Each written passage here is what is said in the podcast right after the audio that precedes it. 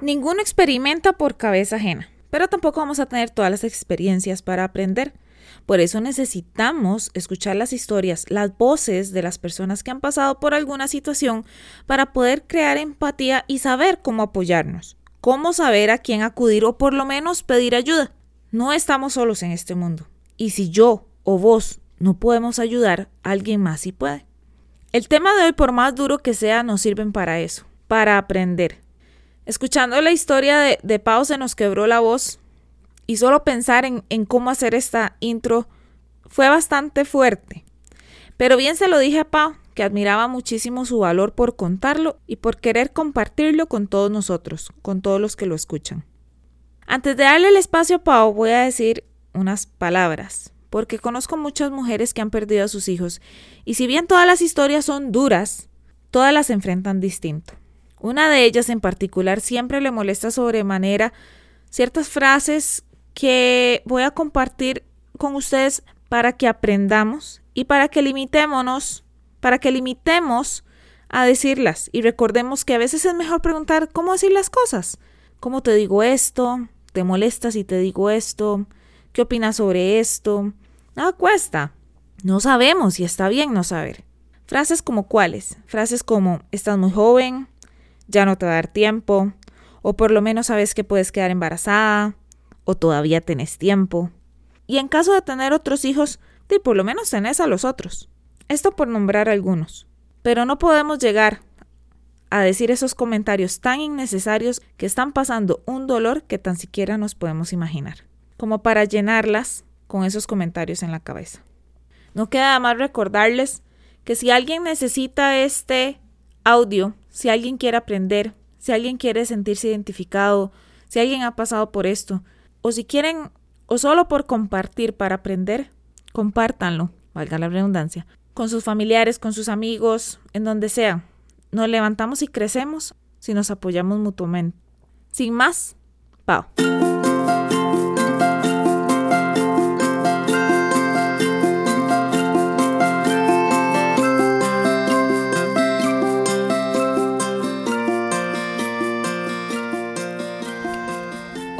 Mi nombre es Paola y quiero contarles un poco acerca de mi historia. Bueno, en el año 2015 quedé embarazada con apenas mis 18 años recién cumplidos.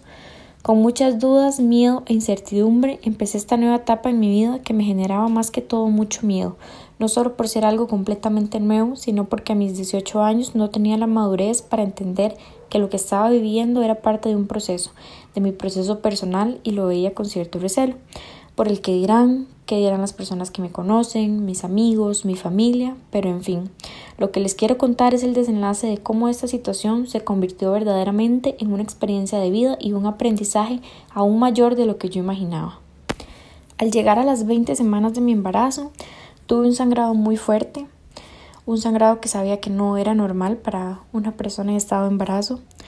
Durante todos mis periodos menstruales siempre sufrí lo que nosotras las mujeres le llamamos dolores de ovarios, entonces en ese momento sentí un dolor así y nunca me había pasado antes, entonces fui al hospital y cuando llegué me realizaron un ultrasonido y algunas otras pruebas. Yo veía a los doctores nerviosos, confundidos y que tal vez no sabían cómo decirme lo que estaba pasando, no sé, tal vez me veían muy joven pero en un momento me dijeron que el corazón de mi bebé ya no latía, que había tenido un aborto tardío, al cual se le llama así por la semana de gestación en la que estaba. Por lo que los médicos con bastante empatía me dijeron que debían proceder a realizarme un legrado para la expulsión del contenido uterino. En ese momento me sentí sumamente triste y desconcertada porque no sabía qué me iban a hacer exactamente, a pesar de que me explicaron detalladamente el procedimiento. En mi cabeza solo pensaba en que por qué me estaba pasando eso a mí. No les voy a mentir, me había costado mucho hacerme la idea de ser mamá tan joven. Apenas empezaba la universidad y había mil cosas que como mujer quería realizar. Sin embargo, con el pasar del tiempo yo decidí amar y aceptar lo que estaba viviendo. Por eso es que en aquel momento en el hospital ni siquiera pude llorar, porque no terminaba de procesar lo que estaba viviendo. Me sentía vacía, confundida y como en un estado de shock. Estoy muy agradecida con el trato que me brindaron cada uno de los trabajadores del hospital. De verdad les puedo decir que Recibí la ayuda en ese momento que necesitaba, me explicaron muchas cosas, estuvieron ahí para mí, me trataron de verdad con bastante empatía. Yo, bueno, de verdad, o sea, no sé si por mi edad, por lo que estaba viviendo o qué, pero topé con muchísima suerte porque fueron personas muy especiales cada una de las personas que en ese momento estuvieron ahí, desde las enfermeras, doctores, incluso el personal administrativo del hospital. De verdad, no me puedo quejar en un momento como ese yo lo que menos quería era sentirme como culpable tal vez porque no entendía por qué me estaba pasando eso ni la razón por la que me había pasado.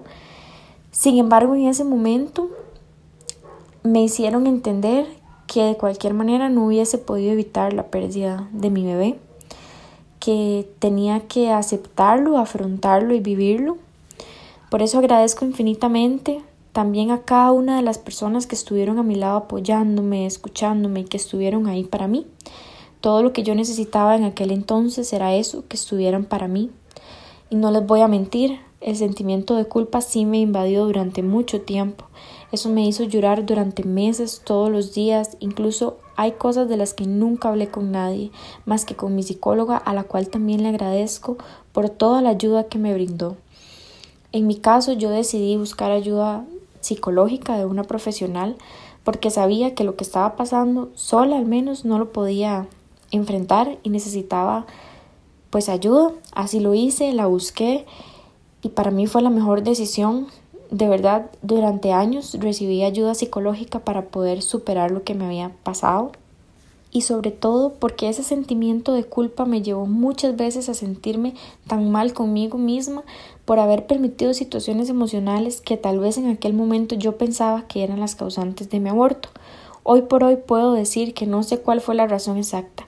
Los médicos también la desconocen, puesto que tenía muchos factores de riesgo, desde físicos hasta emocionales, pero eso ya hoy no importa porque aprendí a quedarme con lo vivido, con lo aprendido de aquella situación que me tocó afrontar y prácticamente sola. La vida es muy extraña, muy efímera, tiene momentos sumamente dolorosos y traumáticos. Hay cosas, situaciones y personas que nunca dejan de doler, que nunca dejan de importar. Para mí, mi hija es una de ellas.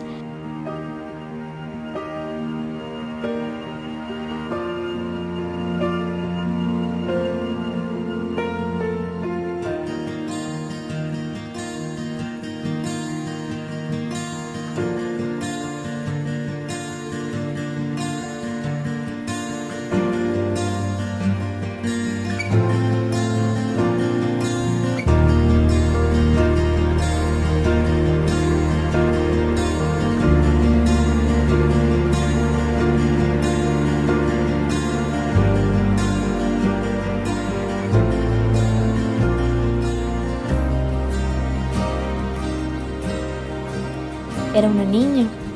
Yo le pondría de nombre Isabela y este año cumpliría los cinco años.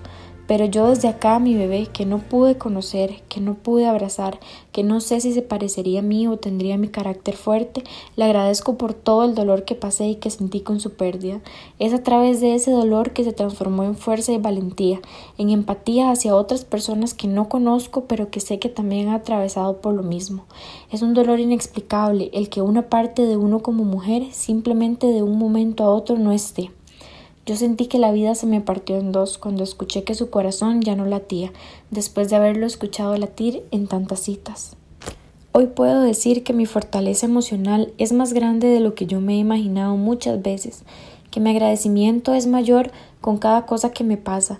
Hay días en que la recuerdo y todavía lloro, porque soy humana y me duele, y eso está bien, porque sé que mis lágrimas no son de dolor, Después de cinco años veo las cosas diferentes. Ahora veo con agradecimiento todo lo que pasé. Yo no puedo responder la pregunta que me hice aquel día en el hospital de por qué a mí, pero sí puedo entender el para qué. A mis casi 24 años, hoy me siento feliz de donde estoy, me siento fuerte, una mujer independiente, libre. He aprendido a verme de una manera tan diferente a como me veía en aquel entonces, que aunque la gente quizás no lo entienda, a través de la pérdida de mi bebé, con el dolor, encontré fortaleza y sanidad. Desde aquel momento y hasta el día de hoy he aprendido que cada cosa que me pasa en la vida, por más pequeña e insignificante o por más grande y dolorosa, tiene una razón de ser y siempre, siempre hay un aprendizaje. En este viaje llamado vida, de las cosas que más me han marcado es entender que hay cosas que nunca se superan. Una amiga a la cual quiero mucho perdió a sus padres y una vez ella me dijo Pau, hay dolores y pérdidas que nunca se superan, uno solo aprende a vivir con eso, y nunca me había sentido tan identificada con una frase. Pues sí, las pérdidas físicas de las personas que amamos, incluso en aquellos casos como el mío, en que ni siquiera les pudimos conocer, no dejan de estar presentes. Siempre hay lágrimas en mis ojos, pero gracias a la ayuda que recibí pude seguir, perdonarme y aprender a ver mi historia como eso, como parte de mi historia, de mi vida y como algo que tenía que vivir. La vida es lo que es, no la podemos cambiar, pero sí depende de nosotros la manera en que decidamos verla. Mi consejo desde lo más profundo de mi corazón es que si han tenido una pérdida de un bebé, siempre busquen ayuda profesional, que saquen el dolor de la manera en que vean que es mejor para ustedes. Muchas personas se desahogan gritándolo, escribiéndolo en ejercicio, hablándolo, cualquiera que sea la forma, hágalo. Es necesario para su sanidad, para su bienestar, para poder seguir con la vida y ver qué es lo que ella quiere que uno aprenda de la situación.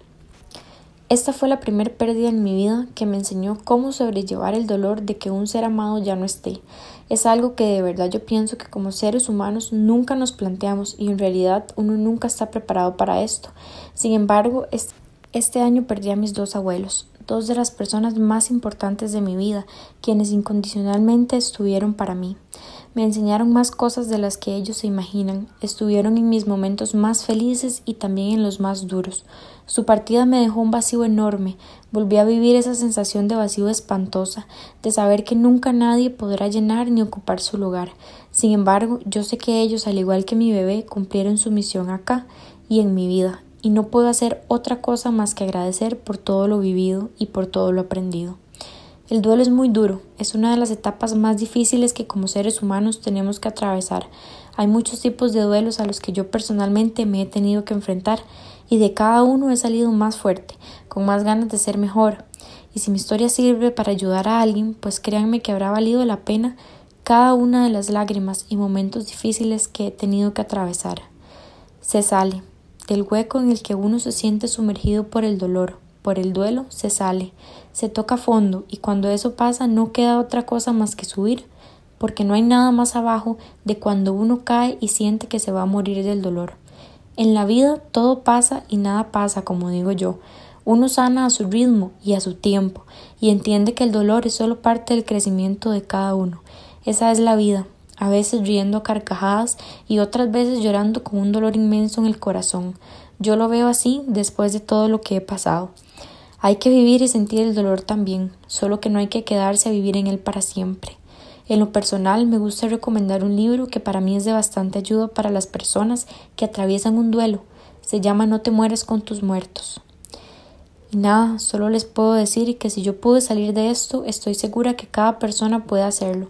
De verdad todos somos más fuertes de lo que pensamos.